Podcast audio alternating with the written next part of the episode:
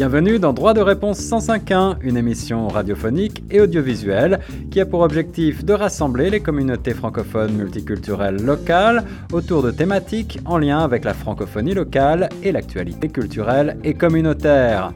Cette initiative est rendue possible grâce au Fonds canadien de la radio communautaire.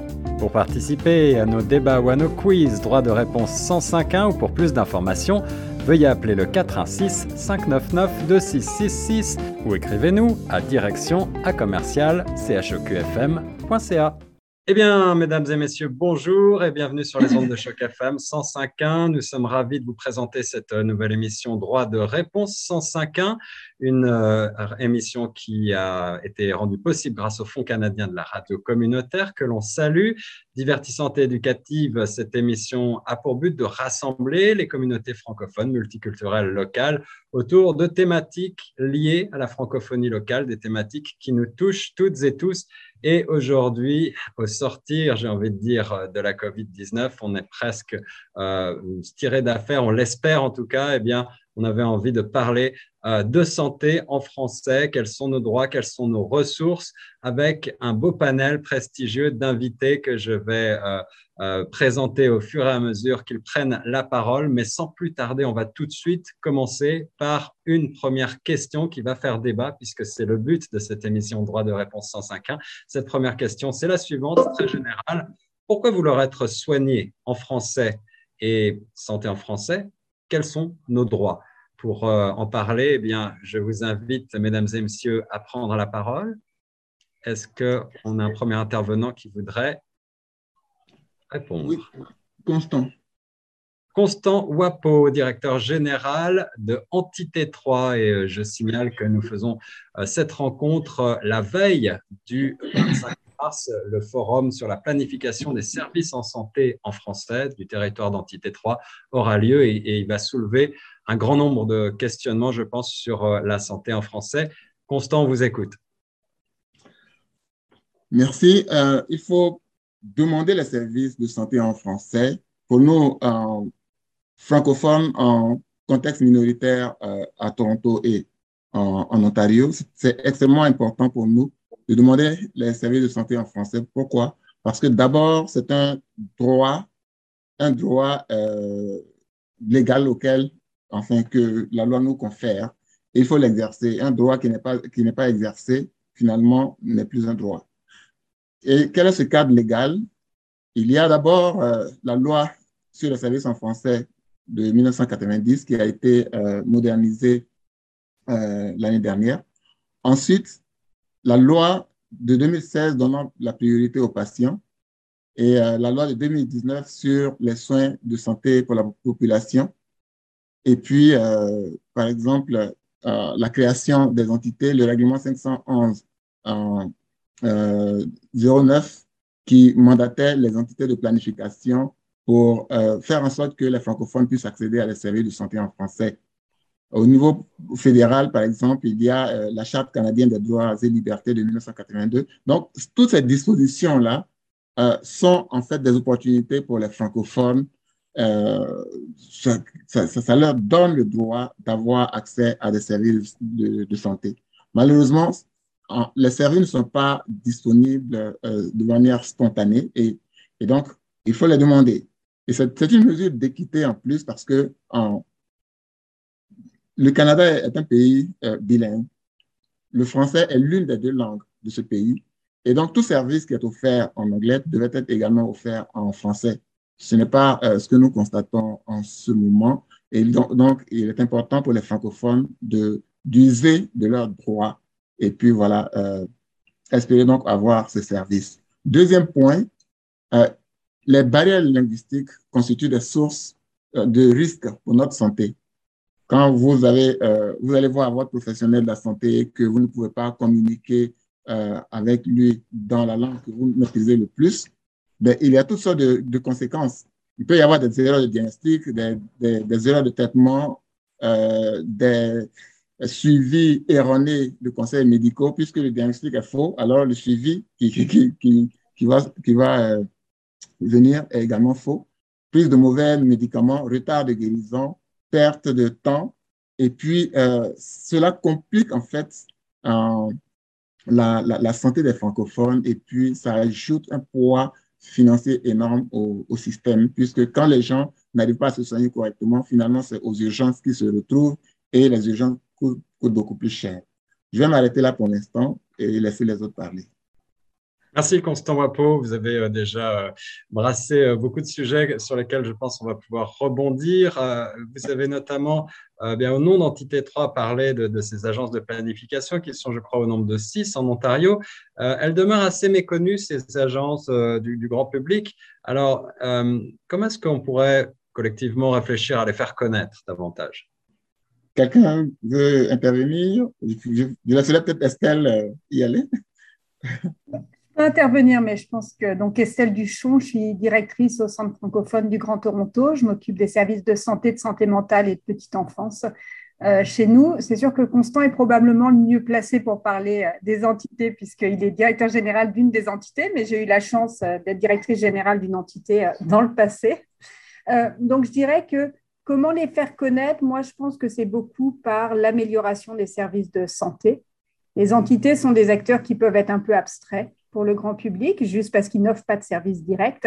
Donc, je pense que c'est vraiment lorsque les entités font la promotion des nouveaux services, aident au développement de nouveaux services, qu'on est dans le concret, qu'on arrive à les faire connaître, et puis que c'est là que le grand public euh, voit, voit l'importance des entités. Et si je peux me permettre de rebondir aussi sur un commentaire de Constante tout à l'heure, sur la question des droits, je pense que c'est important de se, se rappeler que c'est un droit, mais qu'il ne faut pas non plus faire porter la charge de la demande de service sur l'utilisateur uniquement. Je pense que quand on est malade, quand on est en crise, c'est très difficile d'avoir l'attente que ce soit le patient qui réclame, qui exerce un droit. Donc, je pense que comme fournisseur, on doit se rappeler que c'est à nous, euh, quelque part, de porter la charge de l'offre du service en français, de faire la proposition, parce qu'on vraiment quelqu'un qui est en crise, euh, si on pense à la santé mentale, si on pense au service d'urgence, c'est jamais à ce moment-là qu'on va exercer un droit. Donc, de faire un peu le pendant par rapport à la question des droits. Réflexion euh, tout à fait passionnante. Il y a 25 ans, la, fermeture du seul euh, hôpital universitaire francophone de la province, Montfort, avait fait couler beaucoup d'encre. Il avait mobilisé énormément les communautés francophones. Est-ce qu'on a progressé euh, pour l'accès aux soins en santé dans la province aujourd'hui? Et encore plus après cette pandémie Est-ce que vous avez des leçons à tirer de ce qui a été fait je vous propose euh, à toutes et à tous de, rebondir ou de réfléchir sur euh, cette question assez générale. Oh, si je peux euh, juste intervenir avant de répondre directement à la question, ça serait juste pour rebondir à ce Constant a dit. les soins en français, c'est important ah, ce n'est pas un problème de caprice, mais c'est un problème de sécurité parce que la manière qu'on peut interpréter quelque chose qu'on a dit en anglais et en français, ça peut euh, créer préjudice.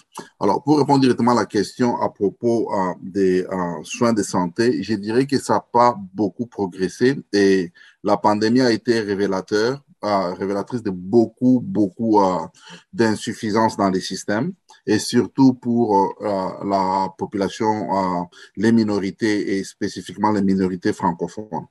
Euh, si je ne peux parler que le cas du territoire dont on est responsable au niveau des Tobicoques, nous nous sommes rapidement rendus compte non seulement qu'il y avait insuffisance des ressources et insuffisance même de, de fournisseurs de services spécifiques en français et à cause de cela, on était obligé de recourir à l'interprétation et avec toutes les conséquences que cela a, peut amener. Alors, je précise que vous entendiez Pascal Lumbala, le responsable des services de santé communautaire en français au centre communautaire Rexdale. Et euh, c'est intéressant ce que vous dites, Pascal, puisque euh, vous êtes, euh, bien sûr, comme nous tous, dans, un, dans une région à majorité anglophone. Et, le centre communautaire, je crois, était anglophone à l'origine, mais vous avez fait cette transition avec ces services francophones parce qu'il y a une demande locale qui est de plus en plus importante, avec notamment des, nouveaux arrivants. Euh, et, on le voit donc, les, besoins de services en français sont de plus en plus pressants. Estelle, vous vouliez également réagir? Juste une petite réaction par rapport à la pandémie pour parler du besoin. Euh, une des choses qu'on a fait, nous, pendant la pandémie, c'est d'ouvrir une ligne d'accompagnement à la vaccination Et là où on se rend compte que le besoin est bien réel, euh, sur cette ligne-là, au jour à ce jour, on a eu plus de 3000 appels. Donc, plus de 3000 personnes à qui on a parlé, qui avaient besoin d'aide pour essayer de comprendre c'est quoi le vaccin euh, contre la COVID-19, où est-ce que je peux euh, y avoir accès, quelles sont les limites, combien de temps entre deux doses et ainsi de suite. Donc, plus de 3000 appels et au total, on a organisé plus de, je crois, 1500 rendez-vous de vaccination pour les francophones. Et ce, alors que le gouvernement a quand même mis globalement cette information disponible en français sur les sites du gouvernement. Donc, on se rend compte que même quand le gouvernement met l'information en français, ça ne veut pas dire que les francophones y ont accès ou qu'ils savent vers qui se tourner ou aller. Donc, ça démontre très clairement le besoin. Mais avez-vous eu le sentiment justement qu'on en a fait assez, que les décideurs politiques et les responsables de santé publique ont suffisamment communiqué en français également? Ils ont communiqué sur les sites du gouvernement. Je pense que là où ça a été plus compliqué, c'est dès que ça devenait des initiatives plus locales. Les trois quarts de cliniques de vaccination ont été portées par des hôpitaux, par des bureaux de santé publique, donc qui, eux, n'étaient pas sous les mêmes obligations sous la loi et qui, eux, communiquaient uniquement en anglais. Et je pense que c'est ça qui rendait les choses difficiles. L'autre chose, c'est que les clients francophones étaient parfois peu à l'aise d'aller dans les cliniques anglophones. Nous, on a tenu des cliniques en français certains jours. On a eu énormément de demandes les jours où on a fait ces cliniques en français, parce que les gens étaient beaucoup plus confortables d'avoir une conversation en français pour comprendre le vaccin, donner le consentement. ils voulaient vraiment avoir un médecin avec lequel échanger en français. Et ça, c'était possible dans très peu d'endroits finalement. Alors, Pascal Lumbala est la première personne à avoir euh, demandé à réagir sur ce que vient de dire Estelle Duchamp du Centre francophone du Grand Toronto. Et juste après, on va pouvoir écouter euh, Barbara Secarelli, la directrice générale de Centre d'accueil héritage, qui est également avec nous aujourd'hui. Je donne tout d'abord la parole à Pascal. Ah, merci beaucoup. Euh, je voulais juste essayer d'appuyer ce que Estelle a gêné de parler. En fait, ce qui s'est passé que euh, le gouvernement n'a pas beaucoup communiqué si ce n'était au niveau de ces sites. Or, au niveau de la population, surtout la population euh, qui est plus vulnérable, quand je parle plus de la population, la population dont j'ai plus connaissance au niveau de, de vous avez plus une population francophone racialisée parce que vous avez plus de l'immigration qui vient plus de l'Afrique que des Caraïbes. Or, au niveau de cette population, il y a déjà un problème de confiance avec les systèmes qui existent alors, la plupart des cliniques qui étaient en place, qui étaient soit anglophones ou à, à, au fait, tenues ou qui étaient gérées, au fait, par des gens qui ne créaient pas cette confiance. Alors, alors au niveau de, euh, du centre de santé communautaire Rexdel, ce qu'on a pu faire, on a pu uh, créer des cliniques où uh, on avait des en, collaboration avec la santé publique de Toronto, on avait uh, des fournisseurs de services qui reflétaient un peu la culture de la communauté. Donc, quand le noir allait là-bas, il pouvait trouver facilement des noirs et des noirs qui parlaient leur langue. Et déjà, parce qu'on avait déjà un problème de, de, de l'hésitation avec le vaccin. Alors, quand vous allez dans cet environnement où il y a quand même des gens qui parlent votre langue et puis qui reflètent votre culture, ça a créé un peu cette confiance. Mais alors, le problème, pour aller dans le sens que vous disiez, oui, on a pu trouver ces gens, mais on n'a pas trouvé la quantité qu'il fallait parce qu'on s'est rendu compte qu'au fait que ah, on avait plus de francophones, on était sur plus de francophones qui avaient besoin de services, mais nous, on n'avait pas assez de ressources pour, euh, pour satisfaire à leurs besoins.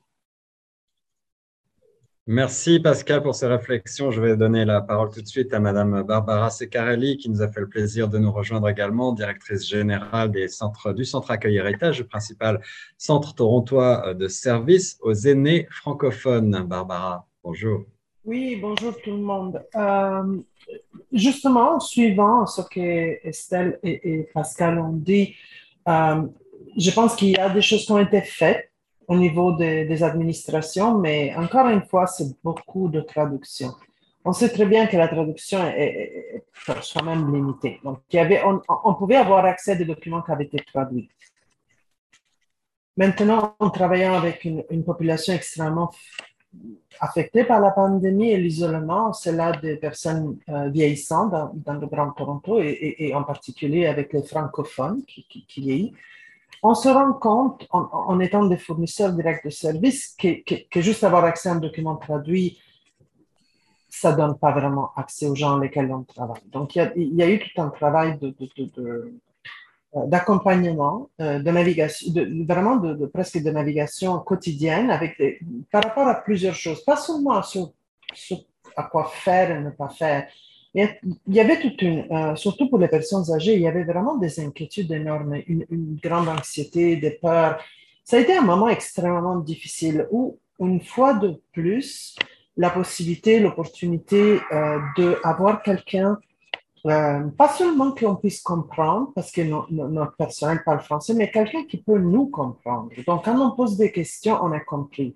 Quand on demande quelque chose, on, est capable de, de, nous exprimer dans la façon qui est pour nous la plus, facile. Et ça a vraiment démontré la différence. Nous, euh, soutenons les, les personnes euh, et leurs familles euh, qui, qui vieillissent en communauté et, plusieurs d'entre eux vivent avec des défis cognitifs importants, voire la démence. Cette période de pandémie a vraiment, vraiment une fois de plus démontré que ça peut faire une, ça fait une différence énorme. Être là dans la langue de choix, dans la langue de confort, pour pouvoir permettre que la rencontre avec le personnel de soutien, le personnel de santé, peu importe, quelqu'un qui a des ressources importantes en termes de santé soit en, rencontre vraiment euh, qui ait du succès, que les gens comprennent pas seulement ce qu'ils doivent faire, mais pourquoi le faire et comment le faire. Et ça fait pour plusieurs d'entre eux vraiment la différence en termes de sécurité dans leur vie quotidienne dans ces On a parlé euh, de confiance dans le système de santé, euh, euh, des problématiques qui sont liées à la campagne de vaccination et de bonne compréhension, notamment des, versions traduites des communications des responsables de santé publique. on a évoqué aussi ensemble ces, questions d'anxiété, de peur, et il a été beaucoup question pendant toute cette pandémie d'ailleurs de, de santé mentale et euh, j'avais envie de, connaître aussi votre avis sur ces questions-là. J'imagine que votre clientèle euh, a dû faire face à ces enjeux et que peut-être euh, vous avez développé également des nouvelles approches pour répondre davantage à ces besoins. Est-ce que quelles ont été ces, ces approches, quelles ont été les, pratiques qui ont été mises en place et quels ont été les défis que vous avez rencontrés. En particulier, j'imagine que euh, le fait de travailler peut-être parfois en distanciel, de manière plus euh, euh, virtuelle, n'a pas facilité les choses, n'est-ce pas? Estelle Duchon, est-ce que vous voulez parler sur, ce, sur cette thématique? Oui, avec plaisir. Donc, nous, on offre des services de santé mentale aussi bien du côté des adultes que du côté des enfants et des jeunes. Donc, on a pu voir l'impact sur les deux volets. Du côté des adultes, euh, je dirais qu'on a eu beaucoup de demandes en santé mentale. Donc, clairement, ça a été difficile, la pandémie, l'isolement, ce que ça peut entraîner en termes d'anxiété, de dépression. Sur toutes ces problématiques, on l'a vu très directement dans la demande de services.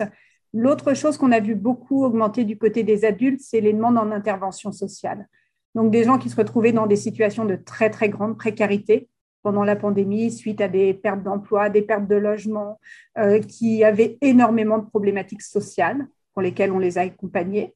Euh, bien sûr, un développement des services en virtuel, puisque pendant toute une période, les services de santé mentale étaient essentiellement donnés en mode virtuel. Donc ça, on s'est rendu compte aussi que ça fonctionnait. Ce qui était positif, par contre, c'est que ça nous a permis d'accompagner des patients euh, sur un territoire beaucoup plus large. Parce que le fait d'être en virtuel, ben, on pouvait offrir des services de thérapie à des adultes un peu partout dans la région du Grand Toronto sans qu'ils aient besoin de se déplacer, ce qui quelque part aidait aussi. Euh, du côté plus enfance et jeunesse, je dirais qu'on a dû faire évoluer la façon dont on accompagnait les enfants qui avaient besoin de services de santé mentale parce que le virtuel, ça voulait dire que c'était quelquefois difficile de travailler directement avec les enfants. Donc, ça veut dire qu'on a beaucoup développé les approches vers les parents. Donc, beaucoup plus accompagné la cellule familiale ou beaucoup aidé dans le développement des compétences parentales ou de l'accompagnement de l'enfant euh, pour que les parents soient mieux outillés dans un contexte qui était difficile, parce que c'est pas facile de se retrouver à travailler à la maison, avec ses enfants à l'école à la maison, donc avec le développement d'autres problématiques. Voilà ce que je peux dire sur ce qu'on a observé. Euh, au-delà de ces questions de santé mentale, est-ce qu'il a été, euh, est-ce qu'il y a eu d'autres enjeux qui sont arrivés sur la table avec cette pandémie, sur lesquels vous voulez revenir? euh, j'imagine que euh, bah, les difficultés d'accès euh, à la clientèle ont peut-être aussi posé des problèmes. et peut-être aussi pour les personnes plus âgées qui étaient moins à l'aise avec la technologie. le virtuel, c'est bien, mais parfois, il y a des limites. Est-ce que vous avez dû faire face à ces limites? Je pense par exemple à, Barbara qui travaille avec une population plus âgée. Est-ce que Barbara, vous avez pu maintenir le contact avec, avec vos, votre clientèle? Oui, l'accès virtuel a été, a été un défi Sauf que ça nous a poussé un petit peu en dehors de notre zone de confort. On s'est rendu compte que c'est une ressource aussi. Des fois, euh, les défis deviennent une, opportunité de nous améliorer, de, mieux comprendre. Et euh, on, a, beaucoup investi parce que c'est vrai que ça nous a aidé à rester en contact beaucoup plus euh, régulier avec certains de nos clients, surtout les plus isolés en communauté.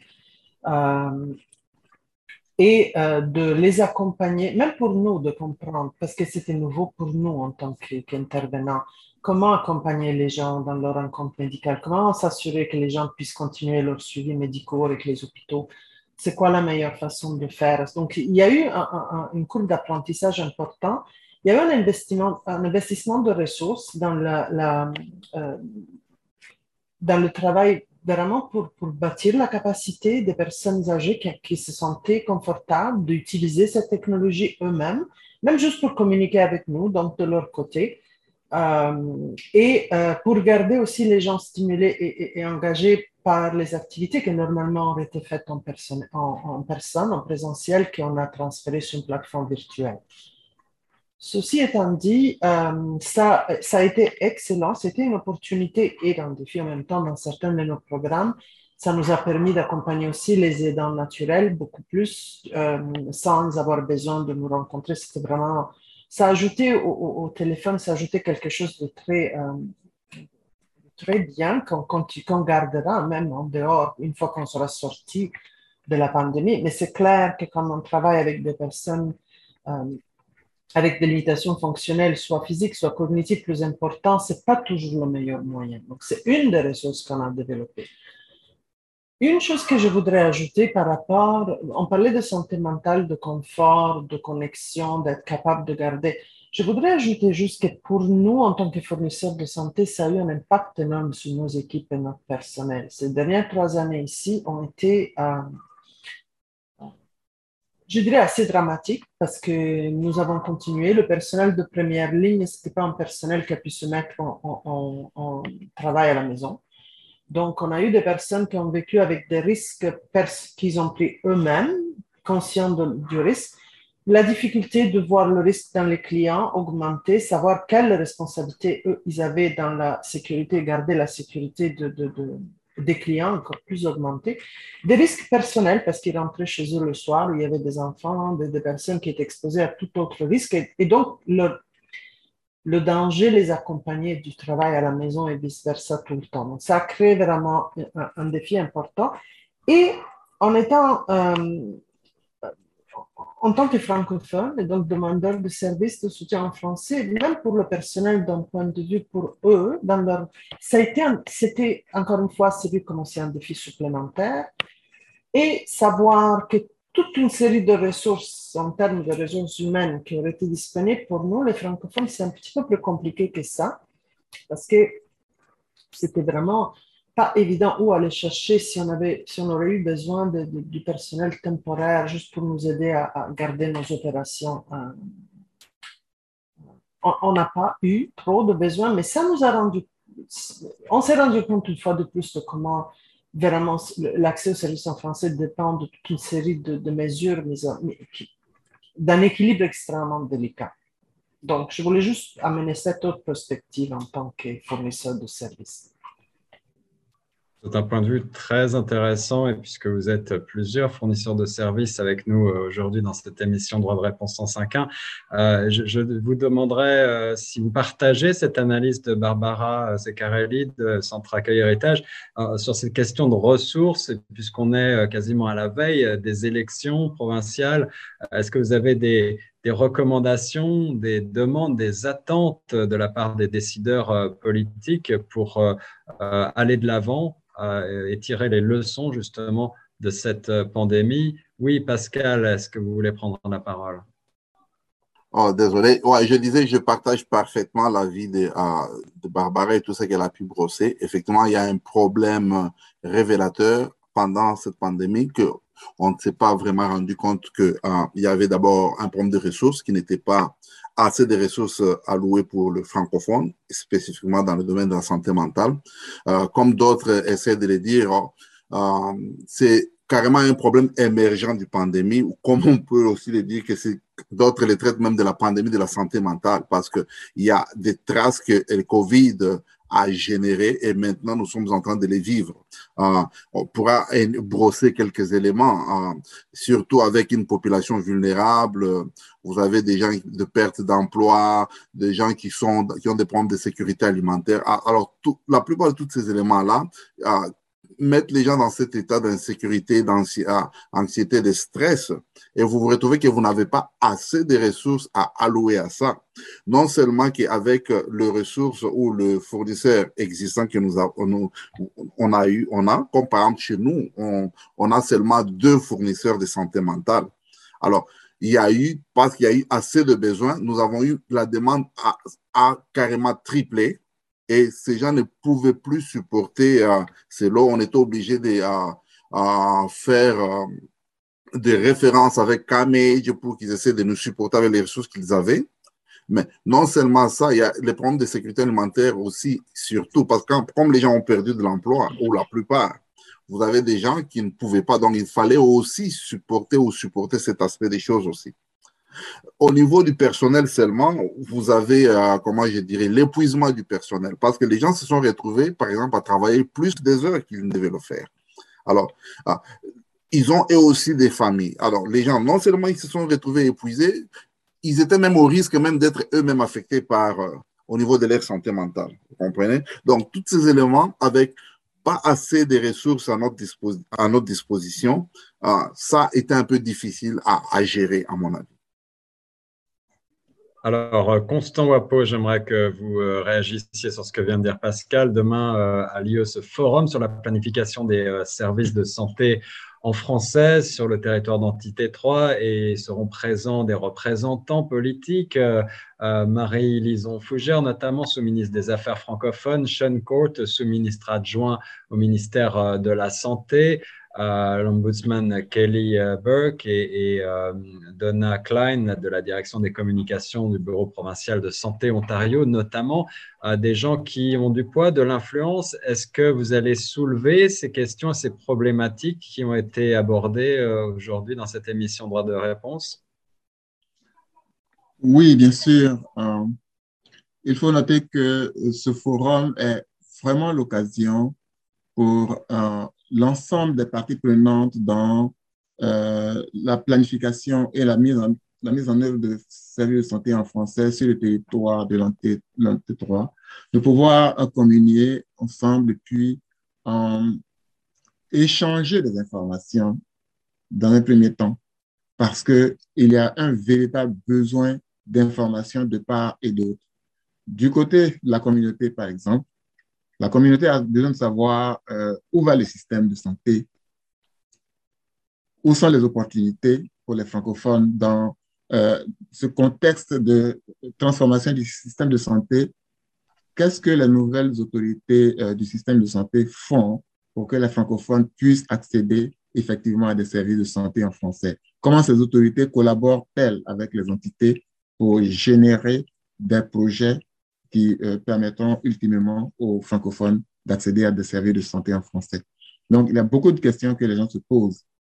Et de, de leur côté, les décideurs du système de santé se demandent qu'est-ce que les entités font sur, le terrain, qu'est-ce que euh, la communauté veut effectivement, est-ce que euh, ces autorités ont la bonne information concernant le besoin pour les francophones d'être traité en français.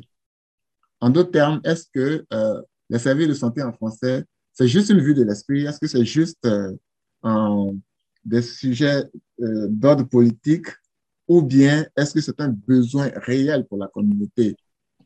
Donc, il y a lieu que des échanges, enfin, il y a lieu que les deux, les, les différentes parties se parlent, que le gouvernement informe en fait la communauté sur ce qui se passe, sur ces opportunités-là. Que la communauté puisse euh, avoir l'opportunité de dire clairement et ouvertement euh, aux autorités qu'est-ce qu'elle ressent par rapport au manque de services de santé en français et euh, qu'est-ce qu'elles attendent, qu'est-ce que la communauté et euh, en, tout cas toutes ces composantes attendent de, du gouvernement par rapport aux services en français. Il y a également la question des fournisseurs de services qui aujourd'hui ont une certaine pression parce que le gouvernement aujourd'hui veut en faire des partenaires dans le processus de mise en place des services de santé en français. Ils doivent jouer leur partition. Il y en a qui sont réticents, d'autres qui sont, euh, sont ouverts à travailler avec les entités, à travailler avec la communauté pour qu'il y ait des services en français, mais qui, qui, se, qui se demandent, OK, comment est-ce que euh, euh, Santé Ontario, les entités, tout le monde pourrait nous accompagner effectivement dans le processus de mise en place de ces services-là. Donc, besoin d'informations. Et ce forum sera l'occasion euh, pour les uns et les autres de pouvoir interagir pour euh, obtenir l'information dont ils ont besoin.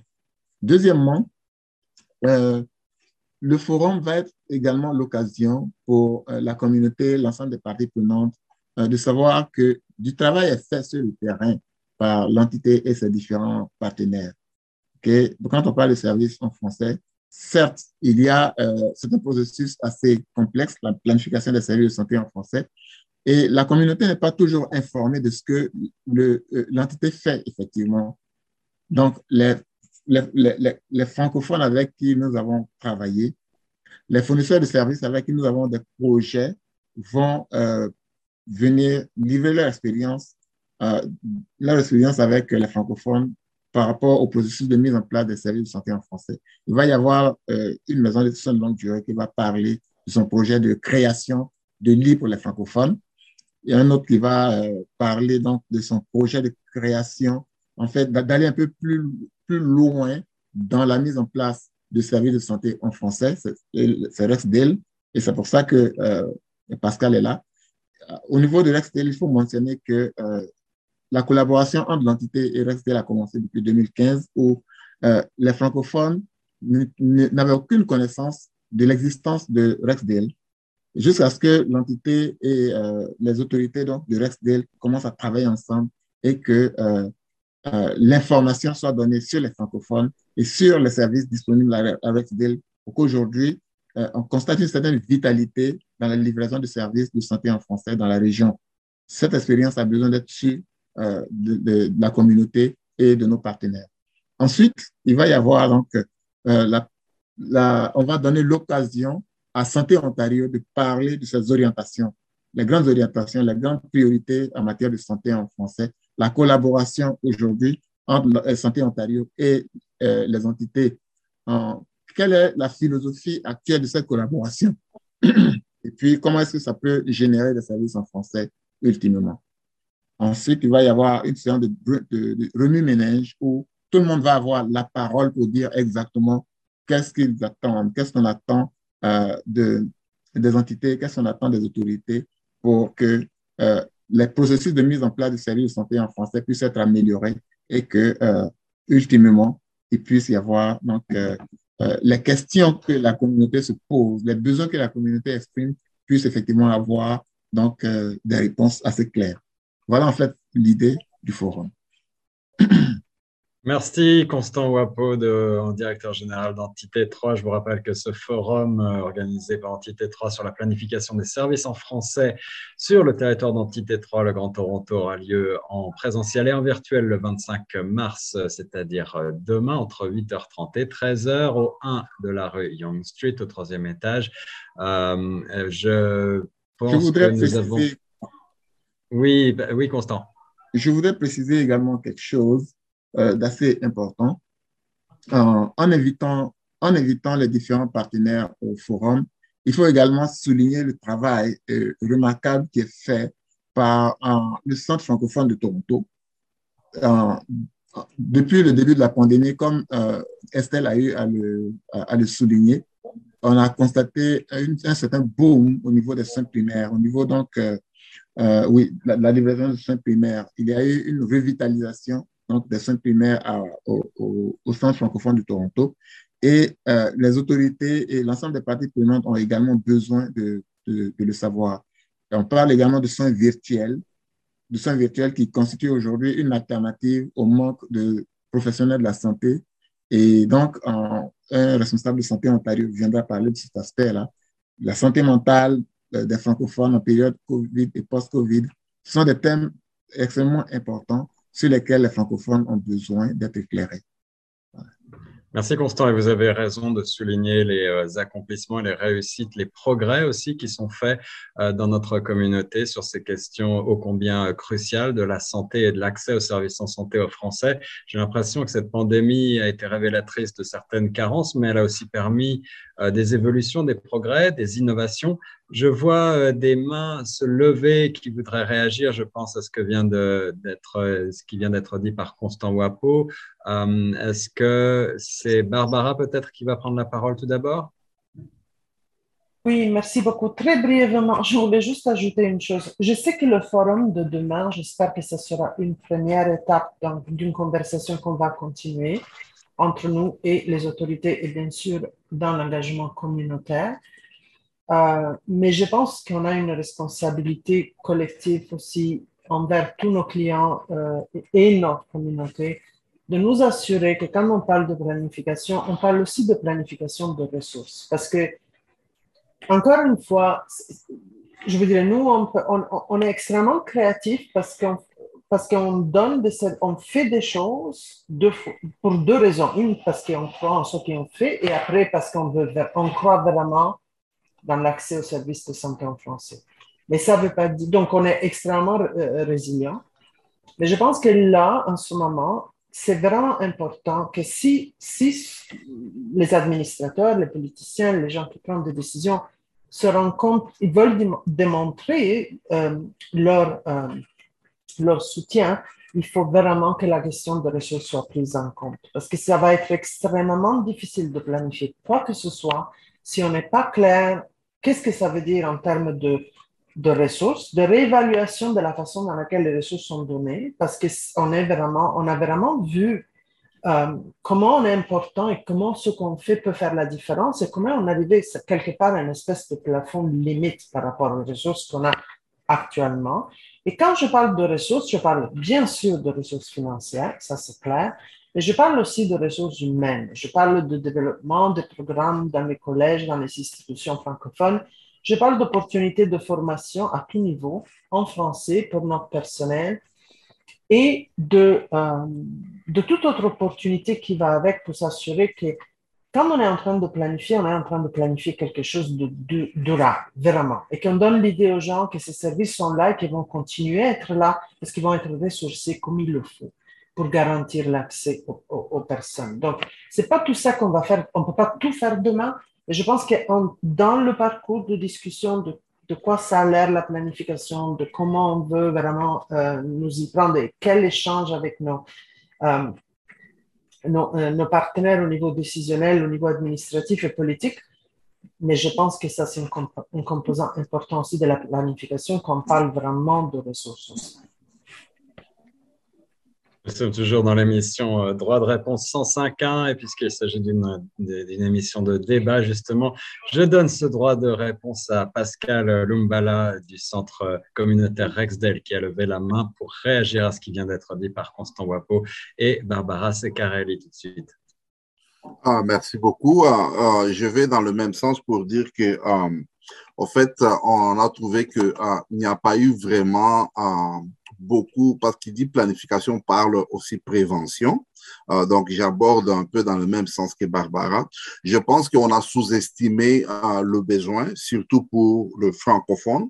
C'est vrai qu'il y a eu beaucoup qui a été fait, mais on a aussi sous-estimé le besoin. On s'est retrouvé à, à, comme je l'ai dit avant, à avoir le même personne qui devait travailler plusieurs heures parce qu'on n'avait pas assez de ressources. Donc, moi, je, euh, je plaiderais plus dans le même sens pour plus de euh, financement pour plus de planification au niveau des ressources. Alors, je vais juste faire une petite réflexion pour essayer de, essayer un peu de euh, révéler euh, certaines insuffisances. Quand vous prenez le territoire de Tobicoke, vous allez voir que nous avons trois écoles francophones et nous avons quatre écoles qui sont french-américaines.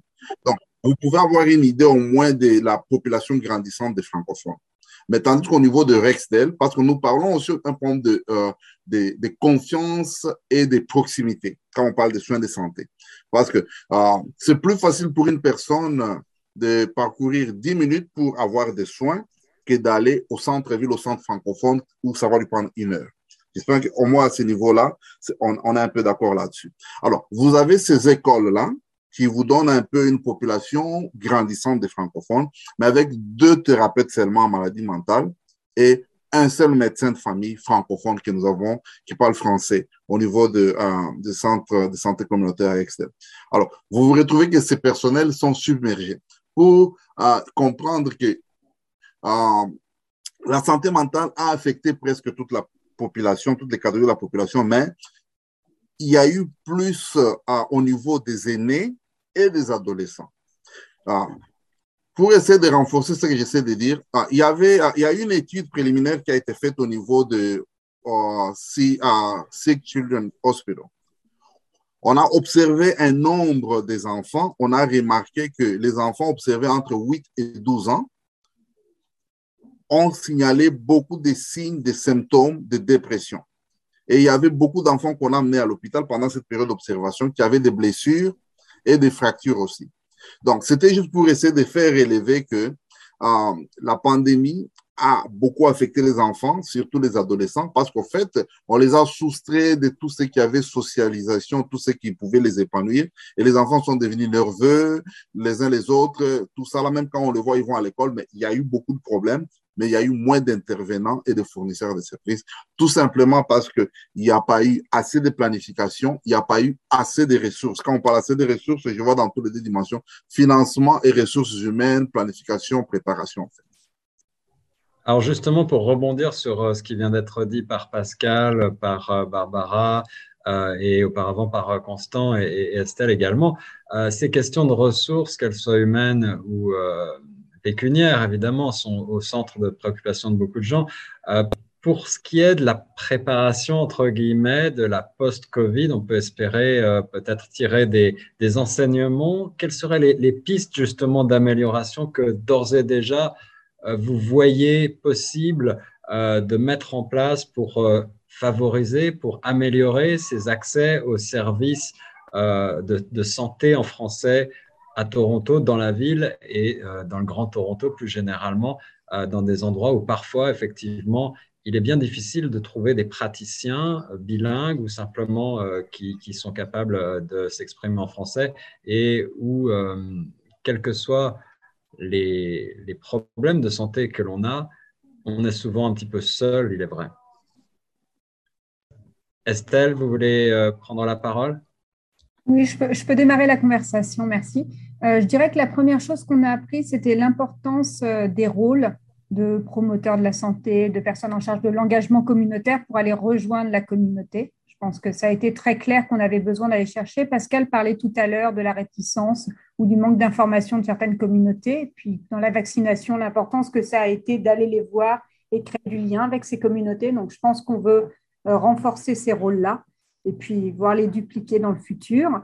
Euh, la santé mentale, définitivement, je pense qu'on a vu que c'était absolument crucial. On sait que la langue, euh, la communication, c'est le premier outil du traitement euh, en matière de santé mentale. Donc, on a encore du chemin à faire pour approcher les services de santé mentale des francophones à travers la région du Grand Toronto. On a encore des zones qui sont mal desservies. Donc, je pense que comme fournisseur, on a tous à travailler ensemble pour avoir des ressources dans ces zones-là et puis être financé par le gouvernement pour le faire. Et l'autre domaine, moi, je pense qui va être absolument crucial, c'est tout ce qui est service aux aînés. Euh, Barbara en parlait tout à l'heure très bien des problématiques qui, ont eu lieu avec, avec nos aînés. Je pense qu'ils ont beaucoup souffert d'isolement euh, pendant cette pandémie, on s'est rendu compte à quel point on avait besoin de développer nos services. Et puis, de façon générale, la population est vieillissante. Donc, je pense qu'il y a beaucoup de domaines où on devrait développer les services. J'ai un, Barbara le sait bien, un sujet qui me tient très à cœur, c'est toute la question de, de la démence, du diagnostic et de l'intervention précoce. Pour moi, c'est un des domaines sur lesquels on a beaucoup de travail à faire. C'est pas normal aujourd'hui à Toronto que ça soit si difficile d'avoir de l'information ou un diagnostic en matière de démence en français. Et puis, on sait bien que c'est absolument impossible d'essayer d'avoir une intervention euh, dans ce domaine-là dans une autre langue. Imaginez si on essayait de vous diagnostiquer euh, une maladie d'Alzheimer en italien. Euh, pour vous, par exemple, je pense que le médecin aurait bien du mal à aller vérifier le trouble cognitif, l'origine du trouble cognitif. Donc, pour moi, c'est vraiment dans ces domaines-là qu'on a besoin de mettre nos efforts. Je, pourrais réagir aussi, ajouter à ce qu'Estelle a dit. Euh, comme nous le savons, euh, les effets de la santé mentale durent souvent beaucoup plus longtemps que l'événement réel. Donc, c'est quelque chose qu'on aura à gérer tout au long. Alors, comment les résoudre ou comment, euh, parmi quelques options, propositions, par exemple, ce que nous avons vu qui est en train nous avons une, nous sommes en train de travailler, nous avons une équipe de ce que nous appelons des ambassadeurs communautaires qui essayent d'aller à, l'encontre directement de, des aînés ou de, de, populations qui sont affectées par, la, avec la maladie mentale. Donc, ils maintiennent euh, ces liens de contact plus euh, réguliers avec les clients. Ils les appellent, ils vont les visiter, ils leur amènent la nourriture. Et je pense que de cette manière-là, on peut peut-être soulager, mais pour maintenir ce genre de travail, euh, c'est vrai, il faut toujours des ressources, donc nous revenons toujours au même problème. Les ressources, les ressources, les ressources, en fait. Merci Pascal Lumbala pour euh, ces réflexions. Pascal, responsable des centres en santé communautaire en français au centre communautaire Rexdale. Merci à Estelle Duchon, directrice des services de santé unifiés du centre francophone du Grand Toronto. Merci à toutes et à tous, chers participantes, participants. Nous avions aujourd'hui autour de la table virtuelle, euh, outre Pascal et Estelle, Monsieur Constant Wapo, le directeur général d'Entité 3. Madame Barbara Secarelli, la directrice générale de Centre d'accueil Héritage, Également présente Nathalie Salmeron de Choc FM pour cette émission spéciale euh, Les francophones et la santé dans notre région. Je crois qu'on a brassé beaucoup de sujets et d'idées, lancé des pistes de réflexion. Euh, Lorsqu'il s'agit de santé, on a tous besoin avant tout de parler dans sa langue maternelle. Il y a encore du travail à faire. La pandémie a révélé des manques et des insuffisances dans les services en santé en français pour les francophones, mais également euh, des ressources euh, et des évolutions, des innovations qu'il faut également souligner. Bravo euh, au travail de tous ces planificateurs. Entité 3, le Centre francophone du Grand Toronto, le Centre communautaire Rexdale et le Centre d'accueil Héritage qui étaient aujourd'hui nos invités pour ce droit de réponse 105.1 spécial santé. Donc je rappelle que cette initiative est rendue possible grâce au Fonds canadien de la radio communautaire. Pour vous inscrire ou plus d'informations, n'hésitez pas à nous contacter au 416 599 2666 ou à nous écrire à direction à commercial cheqfm.ca. C'était Guillaume Laurin sur les ondes de Choc FM. Merci encore à toutes et à tous. C'était un plaisir, comme d'habitude. Ben, bonne journée. Merci, Estelle. Bye bye. Bye.